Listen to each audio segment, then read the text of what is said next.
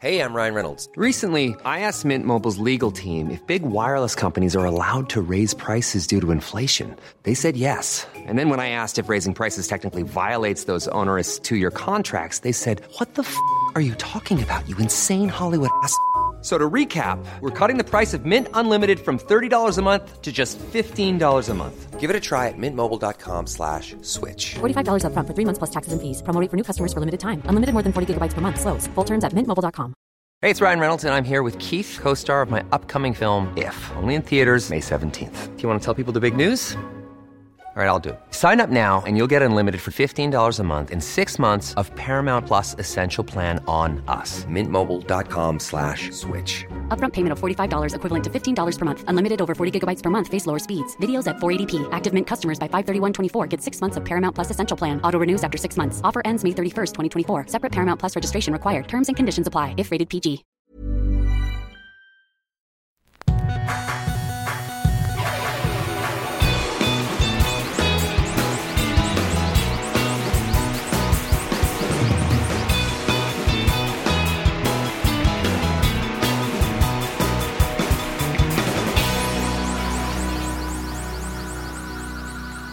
Tú estás en muchos grupos de WhatsApp, Más de los que debería, sí. más de 10. Sí. Es que hay muchos que nomás los arman. Yo no entiendo esto, pero por ejemplo, si en un fin de semana se arma un, un plan de ir, no sé, a, a un rancho Mm. y van 10 personas, hacen un grupo. Y luego pasa ese fin de semana y ese grupo no se deshizo. De repente la gente lo sigue usando. Y son las mismas personas que yo tengo otros grupos con. Entonces es de que, güey, como que no quiero ser el primero en salirme, no quiero ser esa persona. Sí. Eh, entonces me aguanto que alguien más se salga, pero no se salen. De repente pasa un año y te das cuenta que todos se salieron menos tú. Sí, suele pasar eso. Te pregunto porque en los colegios se acostumbran a que se hagan grupos. En los colegios, eh, entre padres de familia, normalmente eh, entre mamás. Voy a generalizar. Me atrevo a decir que es más común que se haga entre mamás. Por ejemplo, en, el- en mi caso, Ingrid está en, en dos grupos, uno de la generación, bueno, ahorita no creo que exista para Maya, ya que está en prepa, pero cuando estaba en, en secundaria todavía, había un grupo para su generación y otro también para el de Mila, donde se intercambia información que tiene que ver con el colegio seguramente de repente, de hecho, a eso voy, se empieza a meter otro tipo de contenido que a lo mejor no tiene por qué vivir en, en un grupo así. Es más, para preguntar, oye, ¿alguien supo cómo era la tarea? Oye, ¿alguien supo cómo tal fecha, la vacación, De etcétera? repente empiezan a mandar de que oraciones. De que si rezas esto siete veces al día, se te van a conseguir tres deseos. Y cosas así. O de que. O lo mismo lo que mencioné hace un par de semanas de, de que un artículo del, del padre que se levita, del cura volador. Bueno, en este caso era una señora que compartía mucha información de COVID. Desde que ya inició todo esto en marzo, pasa información de que tómate este té, eh, encontré ese medicamento y mandando artículos, videos, eh, mensajes, etcétera, etcétera. Molesta ella. Pues yo creo que sí, porque la reacción del grupo, según me cuenta Ingrid, fue que llegó a un, a un límite y una mamá que es doctora, pues puso con todo respeto, eh, hay que tomar con más seriedad este tema del COVID. ¿Cuántas veces crees que un dicho así o alguien metiéndose en una conversación o haciendo una contestación a algo y que empiece ese enunciado con con todo respeto, cuántas veces crees que sí se ha dicho con respeto? Con todo respeto se dice cuando te voy a mentar la madre, Sí, pero lo voy a hacer con todo respeto. Oye, no es por ofender, pero y ahí viene una ofensa. Sí, sí, es un disclaimer, es un spoiler alert. No, no es un disclaimer. Es como que te estás lavando las manos antes de tiempo. Estás como que queriendo, eh, ¿cómo se le dice? Tender la cama. Para que no me De reclames. que te dije que era sin ofensa. Ujú. Y andas tú ofendido. Sí, que todo ofendidito. Sí. Con todo respeto. con todo respeto. Bueno, entonces con todo respeto, esta mamá, doctora, comparte información y dice, mira, si pasa algo, entonces búscate un doctor, nunca se automedican, consúltate bien, duerme bien, come bien, haz ejercicio, etcétera, ¿no?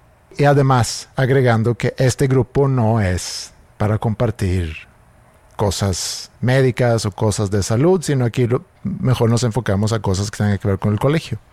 Muy bien. Pasa un día, viene otros tantos mensajes. Ingrid se molesta y dice con mayúsculas, que también es, es una forma muy irrespetuosa para contestarle a alguien en no mayúsculas. Es irrespetuosa, es agresiva. Es agresiva, ok, bueno, uno de los dos. Eh, diciendo que este grupo no es para compartir esa información.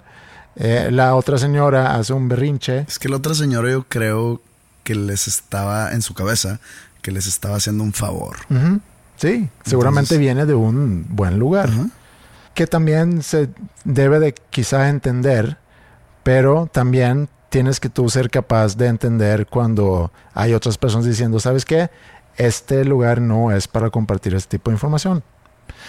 Ingrid se molesta, contesta que por favor ya no compartan cosas, generalizando para no señalar a alguien en particular, por favor ya no compartan cosas que tengan que ver con COVID. La señora hace un berrinche, se sale del grupo, hay algunos aplausos en el grupo, etc. Eh, y unos días después eh, ya la meten otra vez porque alguien sintió lástima o qué sé yo y la, y la vuelven a meter al grupo. Siguió mandando cosas. De hecho, siguió mandando cosas. Dice Ingrid, ya está, ya está otra vez mandando cosas que tiene que ver con COVID. Entonces, al parecer no aprendió.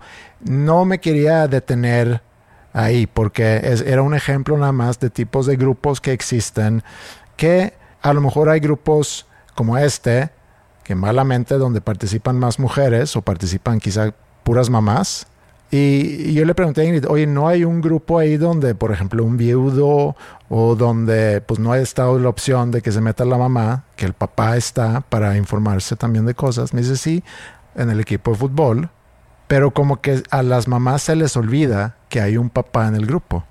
Y de repente empiezan a, a compartir cosas que, como puede suceder también en un grupo donde hay puros papás o puros amigos. estoy imaginando lo peor. A ver, límpiame, la cabeza. no.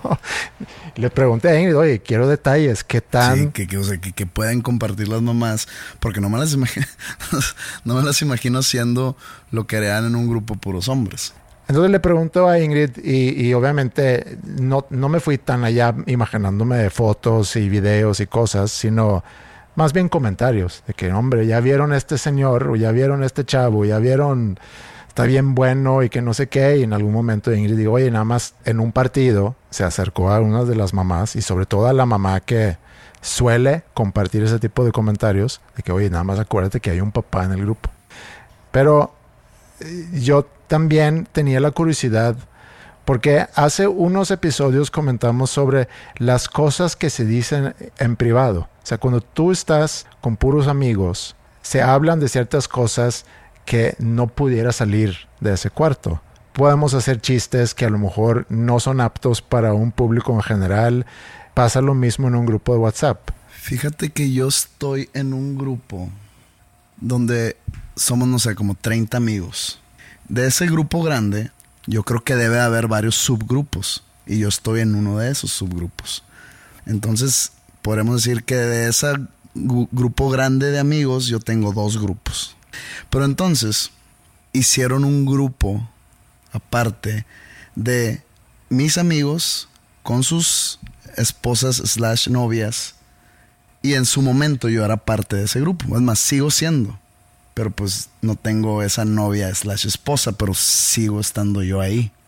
Y me pasa de repente que pues alguien pone alguna noticia en ese grupo mixto y yo pienso que es el grupo donde, donde estamos todos puros hombres y pues no sé, contesto con una palabra altisonante o o contesto algo no debido y alguien me dice en el grupo por otro lado de que, güey, la cagaste. Y yo, ay, güey, y voy y borro. Una disculpa, me confundí de grupo. Pero pues que quedas en ridículo, ¿no? Digo, eh, me pasa a mí, le pasa a todos, le ha pasado a todos. Pero sí, sí soy parte de muchos grupos y, y te digo, como que no es que yo sea una buena persona, pero no quiero ser ese güey que de repente se sale. Y me podría salir de muchos. Sí, porque puede ser medio grosero o nunca sabes cómo va a caer. Inclusive sacar, porque me ha tocado, el otro día me tocó sacar a alguien de un grupo. ¿Por? Porque ya no era parte... ¿Quién decide cuando dejas de ser parte virtual de un grupo? Hace unos meses eh, estuve en un lugar donde, bueno, hace ya muchos meses, estuve en un lugar donde tocan música en vivo. Y había un músico ahí que yo conozco que ha trabajado con nosotros en School of Rock. Por alguna razón, eh, porque yo estaba solo, quizá esperando a alguien, pero en ese momento estaba solo, entonces estaba hojeando mi teléfono, estaba viendo el grupo de maestros de School of Rock. Y había, acaba de ver a esa persona y dije, ah, sí, me preguntó si sigue en el grupo.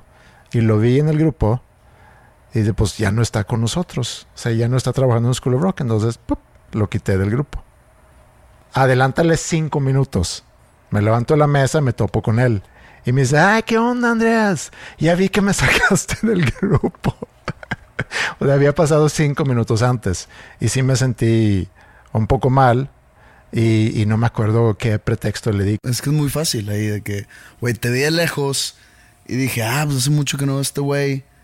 Estará todavía en el grupo School of Rock ya que se salió hace tres años. Y me meto y si estabas y pues te saqué porque te vi, me acordé al verte. Y ya, creo que eso, hubiera sido una manera verdadera y caballerosa de decírselo. Algo así creo que, que le dije, pero sí me sentí un poco mal.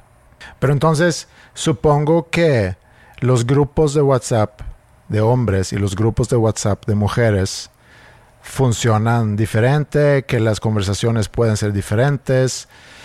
Vi un estudio relativamente reciente. Ese estudio se había hecho en Suecia. No sé si se puede generalizar y decir que es así a nivel mundial, pero decía que hay un porcentaje bastante más alto de hombres que se sienten solos y que se quedan solos porque no son tan capaces de construir una red social como por ejemplo son capaces de hacer eso las mujeres daban algunos ejemplos, que en una relación es muy normal o más común que la mujer es quien se encarga de acordarse de los cumpleaños de los demás, de hacer planes para salir con amigos, digo amigos en pareja, y, como que nutre esa relación social que esa pareja tiene con, con el mundo afuera, y que cuando haya una ruptura en esa relación, el hombre tiende a quedarse solo.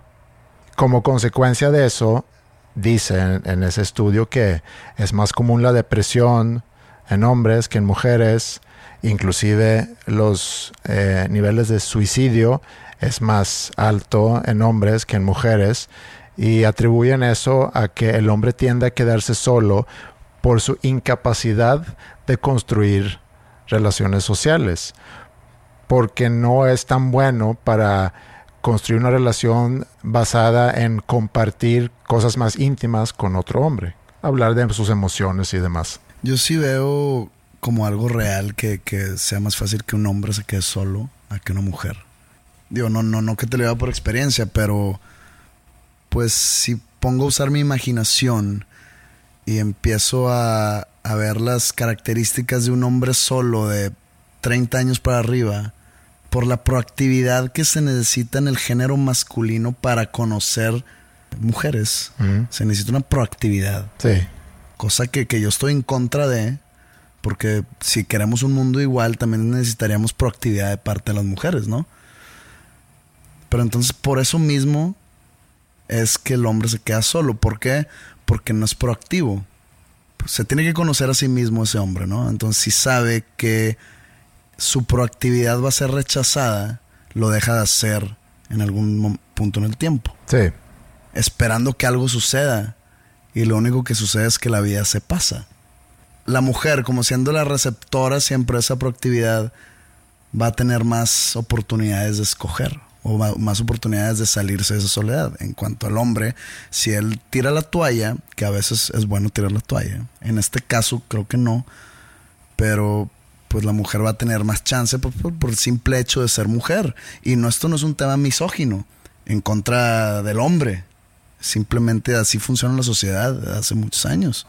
También dicen que puede tener que ver con, con cierto machismo, que el hombre fue formado, educado, que hay ciertas cosas que no se hablan, o sea, te tienes que mantener fuerte, nunca mostrarte débil eh, y por ende nunca hablar de tus emociones, cosa que se requiere muchas veces para poder construir una relación que va más allá de que vamos a juntarnos a, ver un partido de fútbol.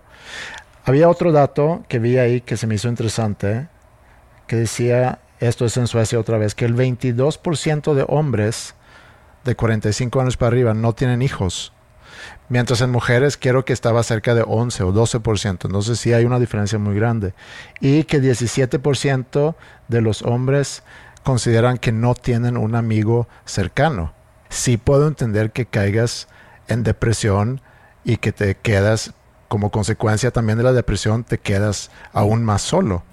A veces lo único que tienen esos hombres puede ser su trabajo. Y como sienten que es lo único que tienen, le dan el todo a eso. Toda su vida se desenvuelve alrededor de ese trabajo o esa profesión. Y al mismo tiempo descuidan ese lado, el lado social, el lado fraternal, el lado sentimental, sexual, etcétera. Lo dejan ahí porque dicen, pues lo único que tengo en mi trabajo es lo único que a lo que lo voy a poner atención, es lo único donde voy a gastar mis energías. Y pues el otro lado de la moneda está vacío. Pasan los años, de repente ese hombre de 45 tiene 60 años y ahí es donde creo que podrían entrar los pensamientos suicidas o no sé, porque dicen, le di todo a mi trabajo y ya me están jubilando y ahora sí no tengo absolutamente nada. No tengo nada porque no tengo amigos y no nutrí relaciones sociales. Mi pareja a lo mejor ya me dejó. O nunca hubo una. O nunca hubo una. Y sí. Y me llevó, me llevó a pensar o a, buscar información sobre la interacción, cómo se diferencia la interacción entre hombres. Y quizá era porque pensé que en un grupo de mujeres no se intercambian cochinadas, entre comillas. Y lo que sucedió con ese grupo de mamás en el colegio y luego el grupo de fútbol. Es la de TikTok. No es la de TikTok. Okay.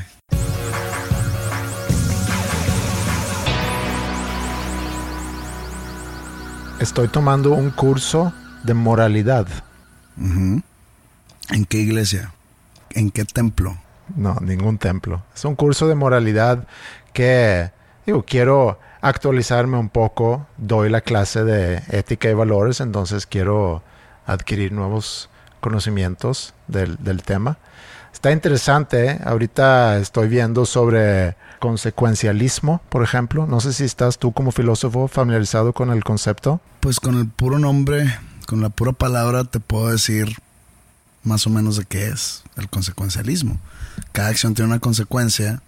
Eh, entonces, si lo estás juzgando por el lento perspectiva de la moralidad, es la consecuencia es buena o es mala, depende del acto y depende de dónde salga, digamos, ese ese ánimo de hacer tal acto.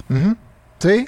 Por la pura palabra te puedo sacar la definición. Yo diría que, vas por buen camino. Gracias. Lo que dice el, consecuencialismo es básicamente que no es la acción en sí donde vas a juzgar la moralidad, sino la consecuencia de la acción. Uno de los filósofos que hablaba mucho de eso es Jeremy Bentham, o era Jeremy Bentham. Te digo, o sea, no tiene nombre filósofo no lo puedo tomar en serio. Bueno, principios de los 1800. Sí era importante en, en, Nunca lo había este escuchado. Él tenía un ejemplo que se llamaba The Ticking Bomb, donde habla sobre que es moralmente válido torturar a una persona que sabe eh, la locación de una bomba que va a detonar y que evidentemente va a, a destrozar la vida de muchas personas. Entonces, es válido torturar a esa persona para obtener la respuesta para poder salvar a más personas. Hace muchos, muchos episodios hablamos sobre ese dilema moral del, del, tren. del tren, sí. Pues es que yo creo que no creo en la moralidad. no creo en la moralidad. Puede ser la cosa más controversial que hayas dicho en 160 episodios. Sí, creo que no. No crees en la meditación, no crees en la moralidad. Pero ellos creen en mí. Ok, pero explica, explica el por qué dices que no crees en la moralidad. Creo más en el utilitarismo. Ajá, eso es relacionado a, a lo que dice Bentham. Ah, sí. Sí, Fíjate, no he leído a Bentham, pero creo en el utilitarismo, ¿sí se dice? sí. The greater good. The greater good or your own good. Creo en el macabielismo. Mm, Pues utilitarismo no es pens- no, no tiene que ver con egoísmo. No, es no, no, no quizá es egoísmo. Lo que te es útil a ti para llevar a cabo tu vida. no, pero utilitarismo es pensando en que cada acción tenga un impacto positivo para la mayor masa posible. Ese es utilitarismo. No.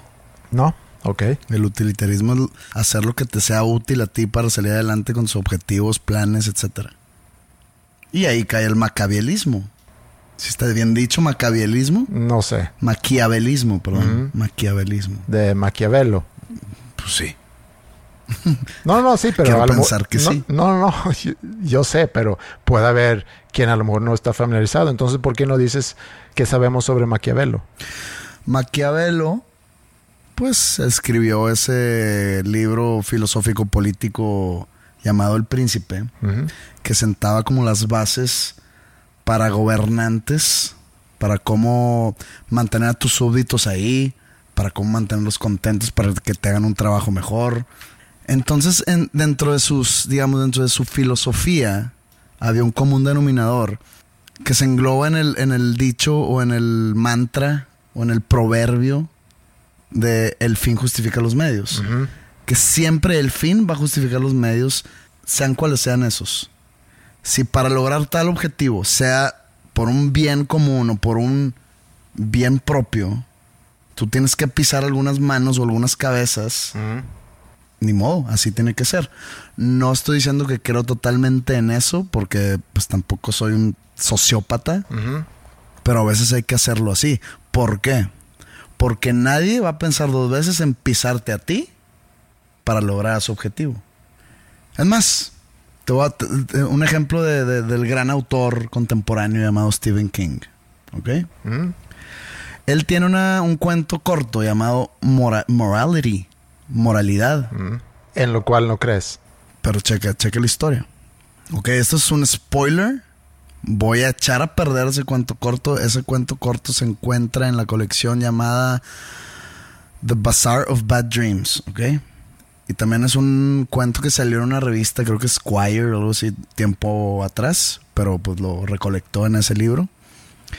Moralidad te cuenta, o Morality te cuenta la historia de una pareja que está teniendo problemas financieros y que esos problemas financieros empiezan a transformar o empiezan a evolucionar a problemas de otra índole en, en- en la familia, como problemas en la cama, problemas de comunicación, eh, empieza a ser, si mi memoria no me traiciona, creo que la, la mujer le empieza a poner el cuerno al tipo, o es un escritor o es un maestro que no le está yendo bien, pero ella conoce por medio de una amiga o por medio de un trabajo a un señor ya grande, millonario. Que este señor supuestamente está enterado de la situación de vida del- de, la, de la mujer, que está batallando con el dinero, no sé qué, y, y le dice, te tengo un, un trato, te doy, no sé, voy a, voy a inventar una cifra, te doy 50 mil dólares, pero necesito que hagas algo. De que, ok, ¿qué? De que necesito que vayas a tal parque. Va a haber un niño en, un- en unos columpios. Necesito que filmes esto. Que llegues, te acerques y le des un golpe al niño y te vayas. Y me traes el cassette. Y si cumple con todos los requisitos que yo estoy esperando de ese video, te doy los 50 mil dólares. Pues obviamente la señora dice, estás loco, no sé quién me crees, este, regresa a su casa y pues regresa a los mismos problemas y pues no tienen cómo pagar la luz y no tienen cómo pagar, eh, etcétera, etcétera. Entonces hasta que la señora desesperada creo que habla con su esposo sobre esto y pues es como lo de Indecent Proposal, es lo mismo. Dice pues... pues, Película con Robert Redford, Demi Moore y Woody y Harrelson. Woody Harrelson. Y pues dice, dice el- el- la pareja, la verdad no me acuerdo si, si se discutió, pero o, o si estoy sacando esto de Indecent Proposal, pero pues la señora lo hace. Y le dan el dinero y con ese dinero pagan sus cuentas, pagan sus deudas, no sé si inviertan y como que sale avante la familia. Pero está ahí la cuestión de la moralidad, de que le voy a pegar a un niño y le pega a un niño y tiene que ser el golpe con puño cerrado y así un niño de tres años está en el columpio. Los niños de tres años juegan en los columpios. Sí. Y eso es la historia. Está, está dark. Sí, está, está muy oscura y... A lo que voy es lo que, lo, que dije hace rato, de que sin el, de pisar gente para llegar a tu objetivo. En este caso, un niño de tres años. Ajá, eso es un objetivo oscuro, ¿no? Pero alguien más no se, no, se tocaría el corazón para pisarte a ti para conseguir su objetivo. Entonces, esta señora, a lo que voy, esa señora dice: Pues si no lo hago yo, alguien más lo va a hacer. O sea, ese niño va a salir golpeado. Y yo, pues voy a tener mi cuello parado de que pues yo no fui la que, la, la que lo hice, pero nadie va a saber que yo, que yo fui la que no lo hice, la que rechazó esa oferta. Pero alguien más va a tener esos 50 mil dólares y el niño va a acabar golpeado. Pues dejarle yo. Pero aquí, por ejemplo, Bentham. Digo, me estoy sonando como un total pendejo. No, porque digo, yo no, no, no, yo no lo haría, pero o sea, sí, sí, sí, sí, sí me entiendes. Sí te entiendo. Aquí Bentham diría quizá que la consecuencia de eso es un beneficio propio. Él está más enfocado a hablar sobre el beneficio y otra vez, por eso digo que el utilitarismo es pensando en la gran masa, pensando en que el, eh, el, el acto, como el caso del ticking bomb, ¿no? La bomba que va a explotar, que se justifica eh, torturar a esa persona, a este individuo que sabe la respuesta, porque consiguiendo esa respuesta puede salvar la vida de cientos de personas. Entonces ahí es... Pero también hay utilitarismo propio. Pues... Porque, ¿por, qué me lo, ¿Por qué me lo descartas? Difiero en la definición. Y así lo podemos dejar. Pero los que critican a los consecuencialistas son los deontólogos. Y uno de ellos es Immanuel Kant. O sea, los dentistas. No, esos serían dentólogo, no odontólogo. Esto es deontología. Yo creo que nos podemos brincar la explicación en sí de la, de la palabra, pero lo que dicen es, como dice Immanuel Kant, por ejemplo, es que siempre debes de actuar, cada acción debe ser considerado como una ley universal. En palabras más fáciles, mientras Bentham dice, a veces puedes mentir, porque la consecuencia puede ser más grande o más importante que la mentira en sí, Kant dice nunca debes de mentir, independientemente tan mala sea la consecuencia de tu mentira. Por ejemplo, si alguien viene y toca la puerta con una arma larga preguntando por ti, mi instinto es decir que tú no estás aquí. Pero dice Kant, pues entonces estás mintiendo. Independientemente de la consecuencia, no deberías de mentir. Bentham diría, sí está bien que mientes porque probablemente vas a salvar la vida de tu amigo. Creo yo que te estás confundiendo algo ahí en el camino o que pues Kant nada más no trae nada en el moral. Pues es su filosofía, o sea, es parte de su filosofía en cuanto a la, en, cuanto a la ética. Si tú tienes un hijo de 8 años en el equipo de fútbol del colegio y pues tu hijo es malo y tú eres un cantista, o canterano, o como se le quiera llamar a los seguidores de Immanuel Kant, sacaba el juego y le hacía así a tu hijo, eres una nalga, güey. Jugaste de la chingada. Ponte a entrenar porque no quiero volver a ver tal barbaridad en una cancha. suponiendo que tú eres el papá y tú eres kantiano. Sí, y si el hijo viene y me pregunta, oye, ¿cómo viste papá? ¿Qué tal jugué? Jugaste de la chingada que wow, no sé qué haces jugando fútbol. Qué bárbaro. Te, metí al equipo de ping pong mientras estaba el segundo tiempo a ver si ahí sales bueno. O al equipo de dibujo. Qué padre todos los seguidores de Immanuel Kant.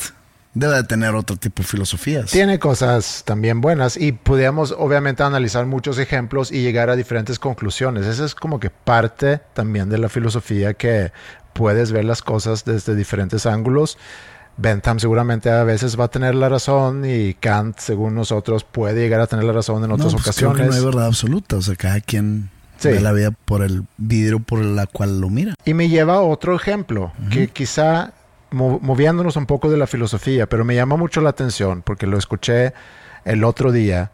Y no, no sé si tú conoces el musical Hamilton. Lo empecé a ver en la tele, duré 10 minutos. Porque acaba de la- ser lanzado ahorita por Disney.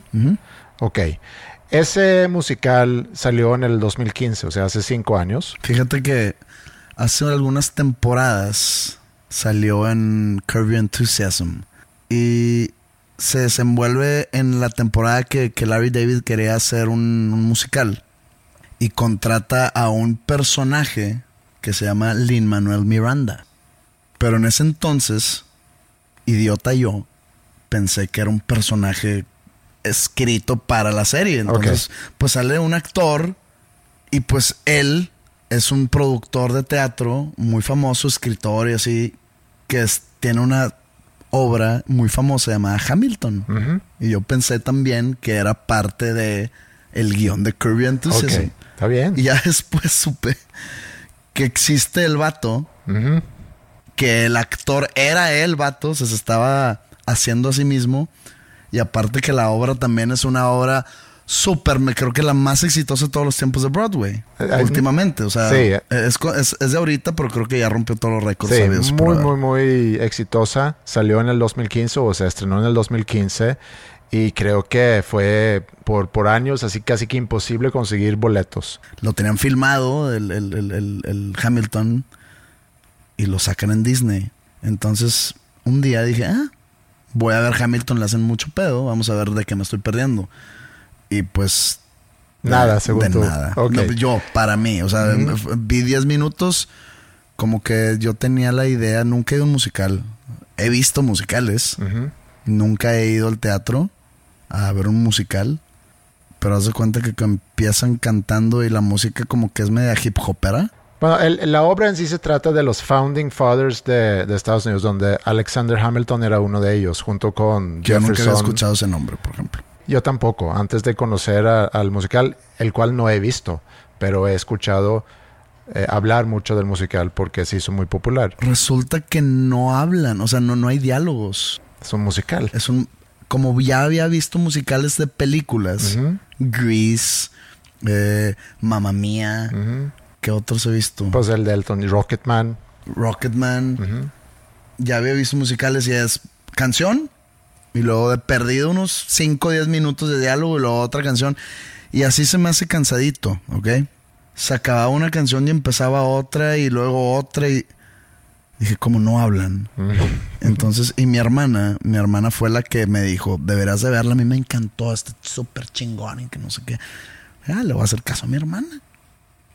Y lo empiezo a ver y le mando una foto por WhatsApp de que mira lo que me puse a ver. Me pone, ah, me cuentas mañana. Obviamente el- al día siguiente me pregunta de que, ¿qué te pareció? Yo, ¿cómo? Le quité el minuto 13. güey. Sí. ¿De que, qué estás hablando? Yo, no se callaban, era pura, pura canción. Me dice, pues, ¿qué esperabas, idiota? Pues es un musical. Yo creo que también la No. experiencia puede ser muy diferente el verlo en un teatro al verlo en la tele. Pero no he visto ni en teatro ni en la tele, entonces realmente de eso no puedo opinar. Pero Disney compró los derechos en 75 millones de dólares, que es una muy buena cantidad. 1.5 mil millones de pesos. pero se me hace poco. No que se me haga poca la cantidad, sino para la, el, para la industria de Disney, para cómo se mueve todo eso, cómo compran franquicias, en qué, por ejemplo, digo, tampoco sé las, las cantidades, pero cuán- cuánto costó, por ejemplo, comprar todo lo de Star Wars. Mm, no sé. Pues no sé cuántos es- billones de esa es una dólares. buena comparación, fíjate. Nada más quiero, quiero checar ese número porque según yo, el, el haber pagado 75 millones por esto es un buen. Según yo, es poco. Para haber comprado los derechos de la obra de Broadway más exitosa. Sí, a lo mejor en comparación con, con esto es poco. Disney compró Pixar en 7.4 billones de dólares. Eso fue en el 2006. Pagó por Marvel Comics en el 2009 4.2 billones. Y pagó por Star Wars, lo que le compró a George Lucas. Compraron Star Wars por 4 billones de dólares. Sí. Entonces 75 millones de dólares como que meh, no figura, pero estamos hablando de una obra, de un musical. Lo interesante de, de esta compra y por los tiempos en los que vivimos, Mientras Hamilton hace cinco años fue considerado como algo muy novedoso porque contaron la historia de los Founding Fathers utilizando un cast, eh, un elenco, mezclando blancos y negros, eh, hombres y mujeres, menos mujeres que hombres, pero tengo entendido que inclusive los negros hicieron los eh, personajes blancos. Tengo entendido que no hay personajes negros en, en, sí en el, en el, musical y lo hicieron con música más de soul, RB, hip hop. Entonces como que fue muy festejado por ser algo novedoso, muy eh, progresista, etc. Adelántale cinco años con lo que ha pasado en los últimos meses y ahorita está bajo mucha crítica. Hamilton. Ok. Porque es una obra que festeja a los Founding Fathers, siendo que algunos de ellos tenían esclavos y que no hay en la obra en sí una actitud, un diálogo, un mensaje que habla más sobre ese tema. Hace cinco años quizás no era tan tema como lo es hoy, pero como sabemos, hayas dicho lo que hayas dicho en el contexto que haya sido, hoy en día, si lo consideramos moralmente mal, es moralmente mal. Y te vamos a castigar. En dos años probablemente ya esa efervescencia se baje un poco y pues regresen, por ejemplo, grupos que pueden tener eh, la palabra Dixie en sus en su haber. Sí, yo también quiero pensar que conforme vaya avanzando el tiempo, esas cosas van cambiando. Y, y, es un poco el punto, que en poco tiempo puede cambiar la perspectiva o cambian los contextos y entonces el análisis sobre algo cambia y puede cambiar radicalmente. Es un poco lo que, lo que quería ejemplificar con, con la diferencia entre Bentham y, y Kant, utilizando el ejemplo de Hamilton.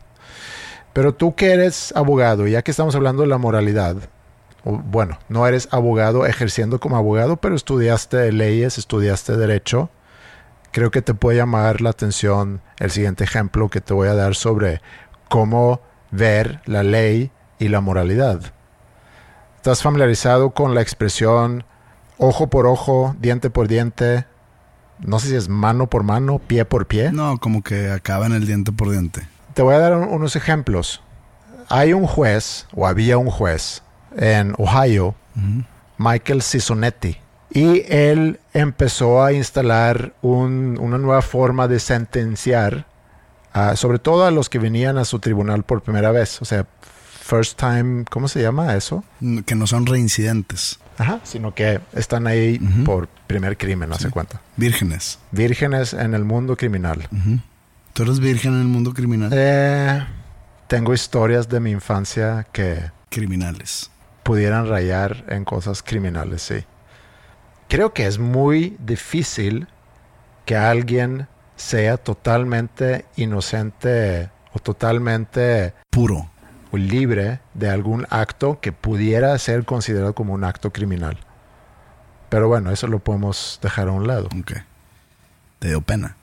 No, Nada más que no es. No quieres que la ley venga atrás de ti. Sí, la ley de Suecia. Este Michael Cisonetti tenía un sistema muy parecido a lo de ojo por ojo. Y te voy a dar unos ejemplos.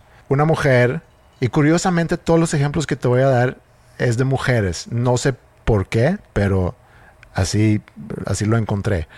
Una mujer que había eh, echado pepper spray o, spray de pimienta, gas, pimienta, le dio de escoger entre o te echamos gas pimienta a ti o tienes que irte al bote de 30 días por tu, por tu crimen. Bueno, obviamente que él no podía usar gas pimienta. ¿El, ¿El, juez? Sí.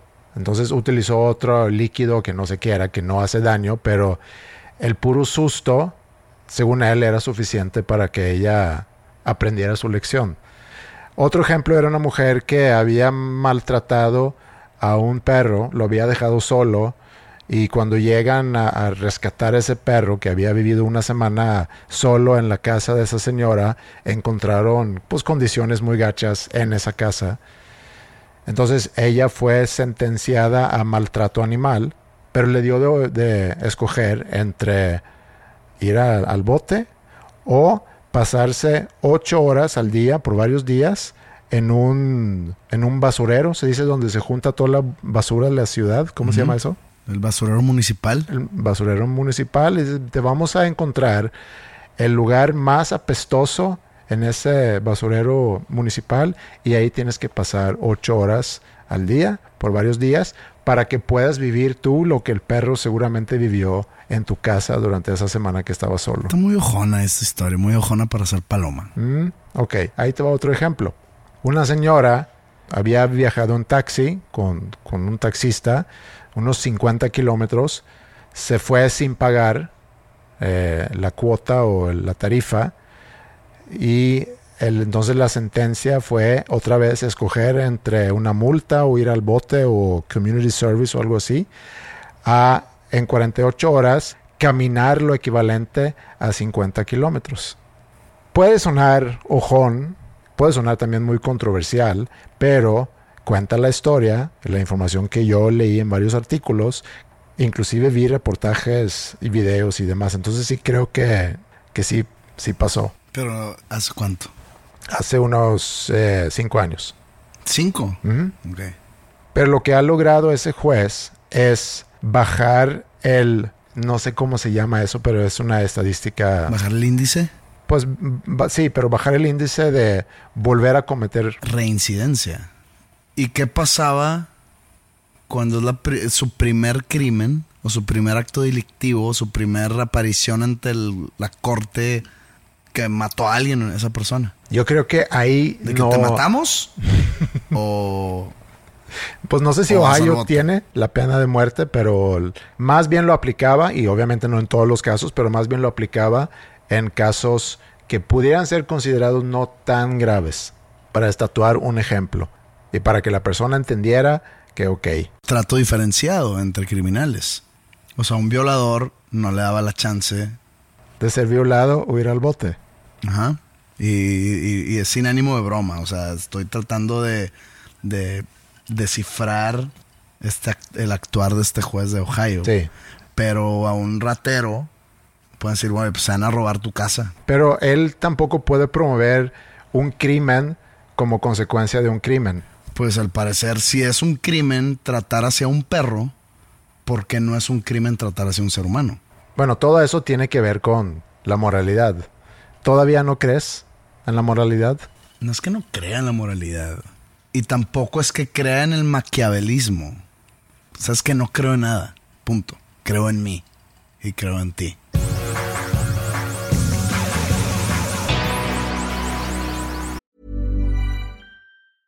Late bloomers tend to have more curiosity. They tend to have more resilience. There's stories and mythology that this country has woven around black men. What if everything we've been taught is just all wrong? What's worth more than this fear right now? And that rising after failure is part of the glory of being a human being. Listen to deeply personal, insightful, and thought provoking stories from the world's leading thinkers and doers. Listen and subscribe to The Unmistakable Creative wherever you get your podcasts. There's never been a faster or easier way to start your weight loss journey than with PlushCare. PlushCare accepts most insurance plans and gives you online access to board certified physicians who can prescribe FDA approved weight loss medications like Wigovi and Zepbound for those who qualify Take charge of your health and speak with a board certified physician about a weight loss plan that's right for you. Get started today at plushcare.com slash weight loss. That's plushcare.com slash weight loss. Plushcare.com slash weight loss. ¿Cuándo vas a empezar a girear otra vez? Uh, tema sensible. Pero bueno, hablando, hablándolo en serio, lo digo en madreada, es poco sensible de mi parte porque a final de cuentas es tu trabajo y no quiero burlarme del hecho que no tienes posibilidades de trabajar ahorita. Es gacho, pero... Yo estoy trabajando... No, yo sé, yo sé, pero pensando en, en donde normalmente estás generando ingresos es haciendo... Yo le trato de ver el lado positivo. Le trato de ver de que, oye, si estuviera ahorita en la gira que iba a ser, tan extensa que había muchos shows, no tendría oportunidad ni posibilidad de estar haciendo un álbum en estos momentos. Me gusta que, que ves así la vida. No me queda de otra, güey. yo sé. No me queda de otra más que ver que, ah, bueno, voy a tomar esas oportunidades para seguir creando y tener algo listo para cuando se necesite. Sí, pero te han dicho, tú que estás enterado de, de tanto de promotores, de agentes de, de, booking y demás, ¿qué se dice? ¿El próximo año? ¿O, o tampoco...? Es que otra vez volvemos a entrar a un área donde me puedo estar disparando en mi pie porque tengo shows que todavía no se posponen y este año. este año. Y yo personalmente tengo esperanza en que se puedan realizar. Pero si le echo un poco de gotitas de realidad al cóctel. Al parecer este año no va a haber shows. No hay nada confirmado otra vez repito quien llegue diciendo que este año sí va a haber shows o quien llegue diciendo con certeza y seguridad que este año no va a haber shows, están mintiendo los dos. Están siendo anticantistas o canteranos. ¿O cómo? Sí. Cantantes. sí. De Immanuel Kant. Pues sí, no sé, no sé. Eh, yo ya aprendí a no estresarme con ese tema. Entonces cuando regresen, ahí estaré. Y espero que los que nos estén escuchando también estarán. Pero sí, sí extraño mucho, güey. Sí es. Sí es una nostalgia por. por estar en el escenario. Y, y recuerdo el último show que fue mi último. fue mi único show del año. Hasta hoy. El 29 de febrero en la Ciudad de México. Y pues como fue el último show, pues es, es de las fotos que más veo. O sea, yo reconozco la ropa que traía porque fue el último show. Mucha gente comparte fotos de ese, de ese concierto y, y ay, güey, parece que fue hace un año ese concierto. Pero sí, extraño el, pues todo el proceso, ¿no? De tanto del viaje como del soundcheck, como de, de del show en sí. Después en el camerino con la banda, cotorrear, echar unos tragos todo lo que pasa alrededor de al día siguiente, cambiarte de ciudad, volver a hacer lo mismo. De repente, tanta repetición que de repente dices, ay, güey, pues ni me acuerdo en dónde he estado. O sea, de algo que normalmente te pudieras llegar hasta quejar, ahorita, Extraño. ahorita lo podrías. Así es, así funciona la mente humana. Lo que no tienes. Hay, hay también muchas anécdotas que, que pasan alrededor de los shows. Después del show, a veces vamos a algún lugar por ahí que sucede, por ejemplo, si esa historia, historia es muy buena. Estábamos tocando en varias ciudades y creo que en esta, en una semana eh, dimos como cuatro shows seguidos y pues es cansado, es cansado hacer eso, sobre todo cuando es internacionalmente el moverte de país cada día, que ya, que ya me ha tocado últimamente. Pero tocamos, no me acuerdo dónde un día antes, y se terminó tarde el concierto, nos fuimos a dormir, el día siguiente tenemos que tocar en Morelia, me acuerdo perfecto, que era en Morelia. Y llegamos a Morelia, cansados, desvelados, tenemos que llegar e irnos directo al soundcheck. Yo decido no ir al soundcheck, me acabo de comer ahí en el hotel, un hotel muy bonito ahí, como que la verdad no sé ni cómo se llama la zona ahí, está como que arriba en una montaña. Y al irnos al concierto, pues bajas por el elevador, ¿no? cerca del hotel iba a haber una boda. Entonces, pues íbamos bajando, se para el elevador en un piso y entra lo que viene siendo el novio. Y pues entra y pues yo iba con, con parte de los de mi banda, ¿no? Me acompañó un amigo que vive en, el, en la Ciudad de México. O sea, me dijo de que, ah, pues me voy con ustedes al, al show en Morelia. Entonces ahí íbamos y y pues sube el novio y todos empezamos de que. de que toda, todavía tienes chance, güey. De que chance de qué. De que pues de arrepentirte. De que sí, a huevo. Pues, ¿Y ustedes qué? De que no, pues tenemos show aquí. De que, ah, pues, pues cáiganle después a la boda. Y que. Sí, sí, sí. Obviamente tiramos el sí, a huevo, ahí te vemos. Pues ya nos vamos al concierto. Regresamos al hotel. Y varios de mi banda estaban cansados y se fueron a dormir porque al día siguiente teníamos otro concierto. Y me acuerdo que cuatro de nosotros Nos fuimos ahí en el, en, el complejo donde está el hotel, al lado hay un centro comercial. Sí, había un, un, un bar de esos llamados barecito, que ponen así música reggaetón y etcétera, ¿no? Entonces fue que podamos por un trago ahí antes de dormir. No, podamos. Pues Después llegamos y, y pues sí se hace como que el, el murmullo, ¿no? De que, de que ahí estaba yo. Entonces pues empiezan como que a regalarnos tragos, se empiezan a acercar eh, pues chavas y nos regalan shots y que pues bueno. Y de repente llega un tipo, un buen tipo, ya con nosotros y nos, y nos, nos picha otro trago y nos dice, oigan, este, se los digo en súper buen pedo, pero yo creo que se les conviene irse. ¿Por qué, güey? No sé si estén enterados, pero pues Morelia está medio caliente. Y, ok. Como que siempre pasan cosas así, la gente aquí local no sabes quién puede estar y pues veo que están llegando chavas tomarse fotos contigo y con los de la banda y demás. Yo creo que les conviene irse. O sea, eso le puede llegar a caer mal a ciertas personas que no quieres caerle mal. Ajá, exactamente. Ok.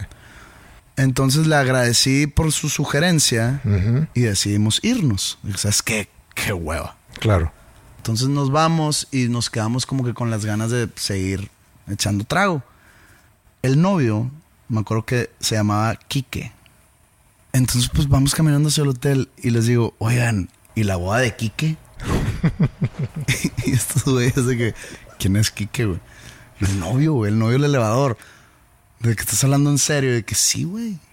De que vamos a, vamos a buscar dónde está la boda. y preguntamos en el lobby, oigan, aquí las bodas, ¿dónde son? No, aquí cruzando como que la explanada. Ahí allá abajo como que un jardín y ahí son las bodas pues vamos o qué. Pues chingue su madre. Digamos vestidos pues, como show. Entonces llegamos a la entrada y había dos bodas. No, mira, fíjate, me estoy acordando que no nos dijo su nombre el novio. Ok. Porque digamos de que la boda de, pues, de un amigo. Entonces, pues escoge la, escoge la boda. Ajá. nos enteramos que llamaba Kike después. Entramos a una, llegamos directo a la, a la barra, pedimos, creo que me pedí un tequila, yo casi no tomo tequila, porque creo que era lo único que había. Y pues vamos a buscar al novio y vimos al novio de lejos de que ese no es nuestro novio. de que ese no es.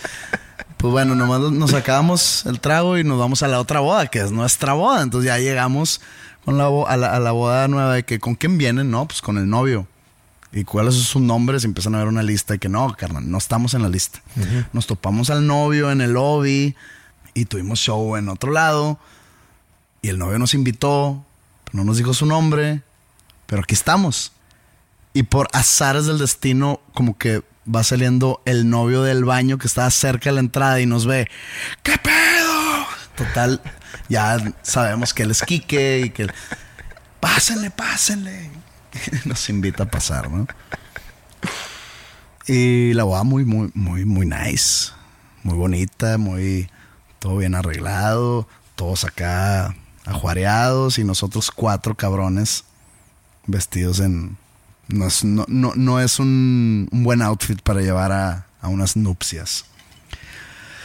Total, como que nos, nos lleva ahí como que con sus amigos y ya sabes, miren, ¿a quién les traje? Y pues hay gente que sí conoce mi música, hay otra gente que me ubica por panda, hay los típicos idiotas que, ah, nomás no te limpio los besos, ya sabes. había de todo. Este güey me dice... había variedad. Había variedad. Y el, el Quique resulta que era de los que me ubicaba, pero de lo de la firma de autógrafos nada más. Ya, pues cotorreando con él y que me presenta a su novia y que, ay, qué bueno que vinieron y no sé qué, guau, guau, guau. Y luego me dice lo que mucha gente me dice cuando me conoce y no me, y no me estoy colgando medallas ni nada. Güey, eres a toda madre. Yo pensé que iba a ser un pinche mamón. Y que, ¿por qué no me invitaste bien de que en el lobby, güey? Me dice, güey, pues no sé, no, no, que me puse nervioso, pero pues me saqué de pedo que, que estabas tú ahí en el elevador.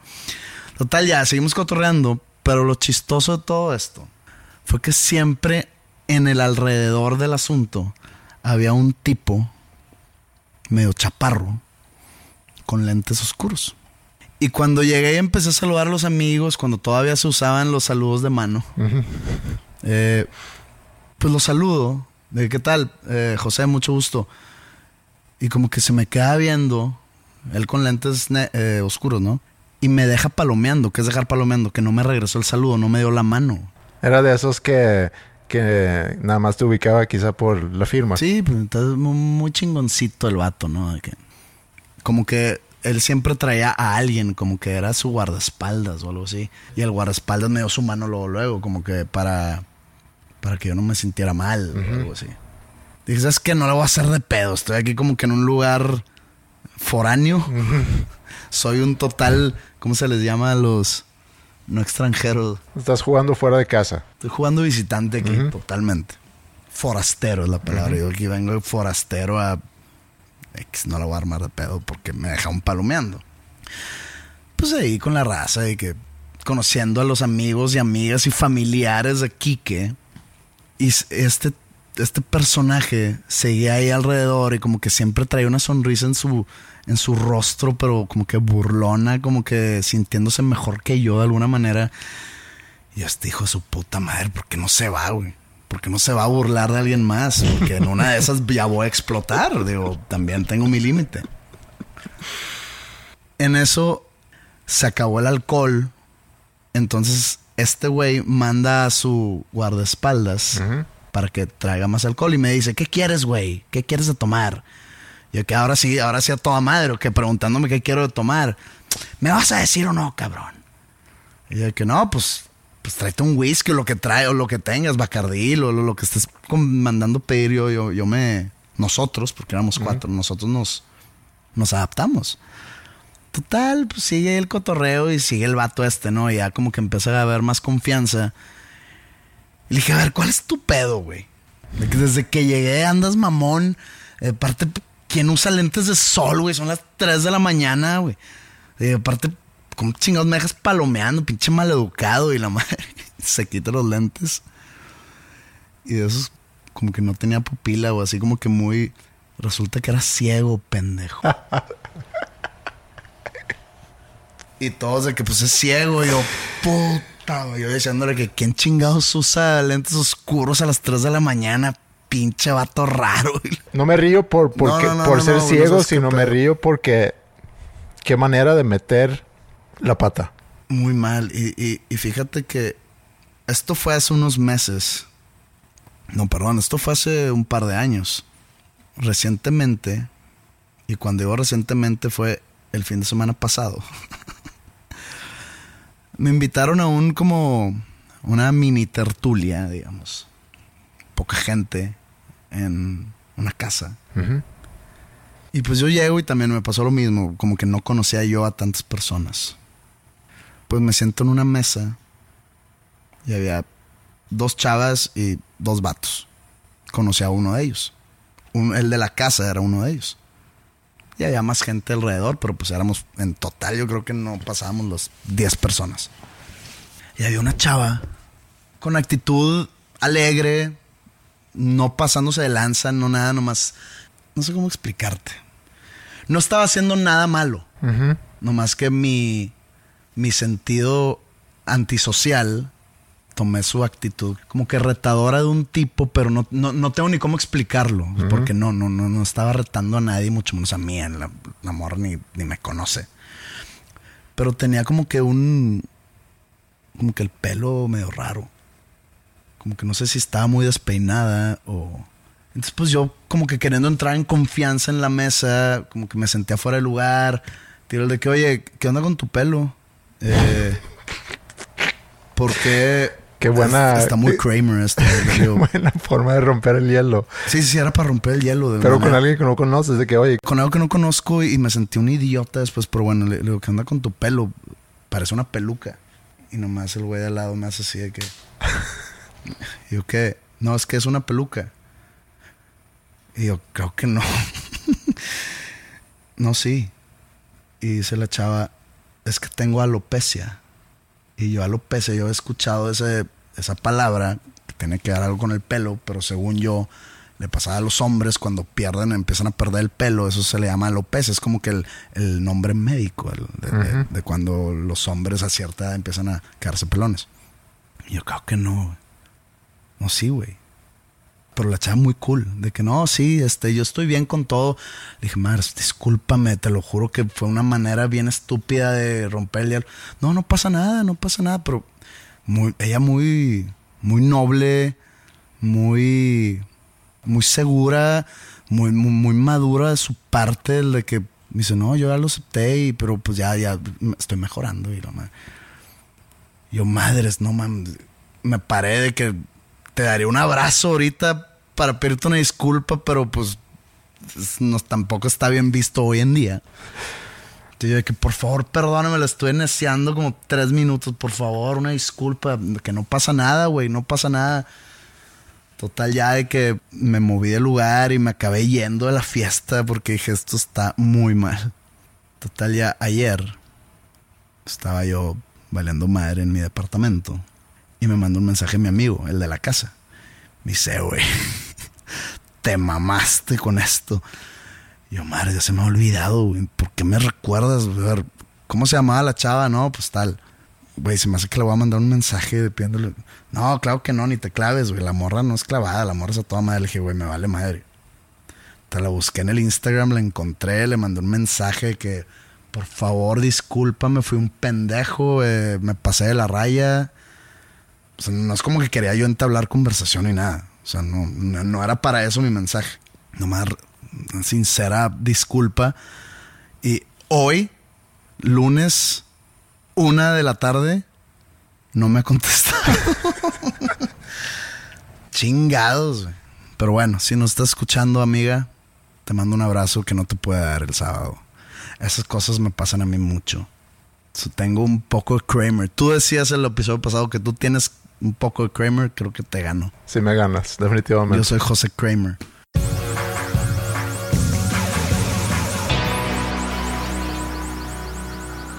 Bueno, amigas y amigos, esto ha sido el episodio 160 de Dos Nombres Comunes. No sé cómo resumir.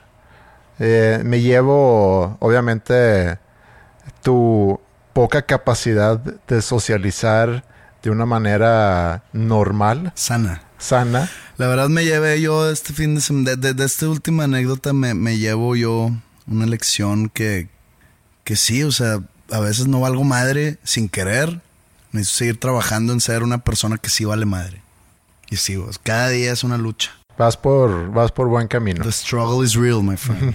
¿Quién dijo eso? Nelson Mandela, ¿verdad? no sé. Eso Manuel Kant, a lo mejor. No, Nelson Mandela dijo The struggle is real. Ok. Suena, suena que me estoy burlando. Esto no es burla. Es totalmente serio lo que estoy diciendo. Ahorita que me vaya de aquí, voy a, voy a meditar, aunque no crea yo en la meditación, en cómo puedo mejorar como ser humano y como persona sociable. Está bien. Porque pues somos, somos animales sociables. Necesito yo encontrar la manera de socializar correctamente Sí. sin caer en el kramerismo. El primer paso hacia una mejora es aceptar que estás haciendo algo mal. Sí, y lo estoy aceptando. Está muy bien. Enfrente de no sé cuántas personas escuchan. No ¿Seis? Seis, diez quizá. Y bueno, búsquenos en nuestras redes sociales. Eh, entra en la tienda, ¿por qué no? Dosnombrescomunes.com diagonal tienda. Todavía hay algunas cosas ahí y estamos viendo qué más presentarles en esa tienda. El mail es podcast.dosnombrescomunes.com. Manden sugerencias, manden comentarios y pues lo que quieran realmente. Eh, y yo creo que ya llegamos al final de esta semana. Que tengan ustedes un buen fin de semana. Se cuidan, descansen, coman bien, hagan ejercicio, manténganse libres de virus. Y no manden forwards a sus grupos de WhatsApp. Y nos vemos en la próxima semana. Once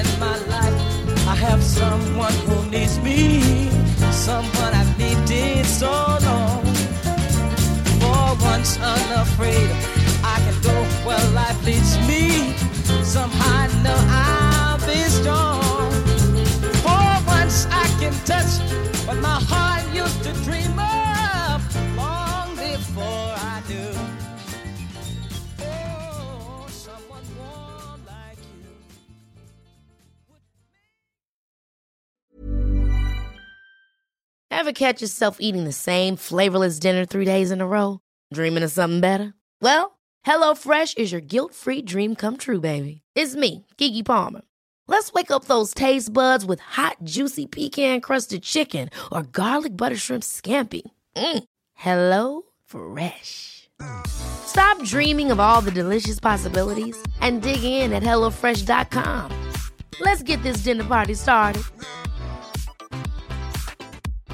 How would you like to look five years younger? In a clinical study, people that had volume added with Juvederm Voluma XC in the cheeks perceived themselves as looking five years younger at six months after treatment. Look younger, feel like you. Add volume for lift and contour in the cheeks with Juvederm Voluma XC. Reverse signs of aging by adding volume to smooth laugh lines with Juvederm Volure XC. For important safety information and to find a licensed specialist, visit juvederm.com. That's J U V E D E R M.com. Not for people with severe allergic reactions, allergies to lidocaine, or the proteins used in Juvederm. Common side effects include injection site redness, swelling, pain, tenderness, firmness, lumps, bumps, bruising, discoloration, or itching. There's a risk of unintentional injection into a blood vessel, which can cause vision abnormalities, blindness, stroke, temporary scabs, or scarring. Talk to a licensed specialist to find out if it's right for you.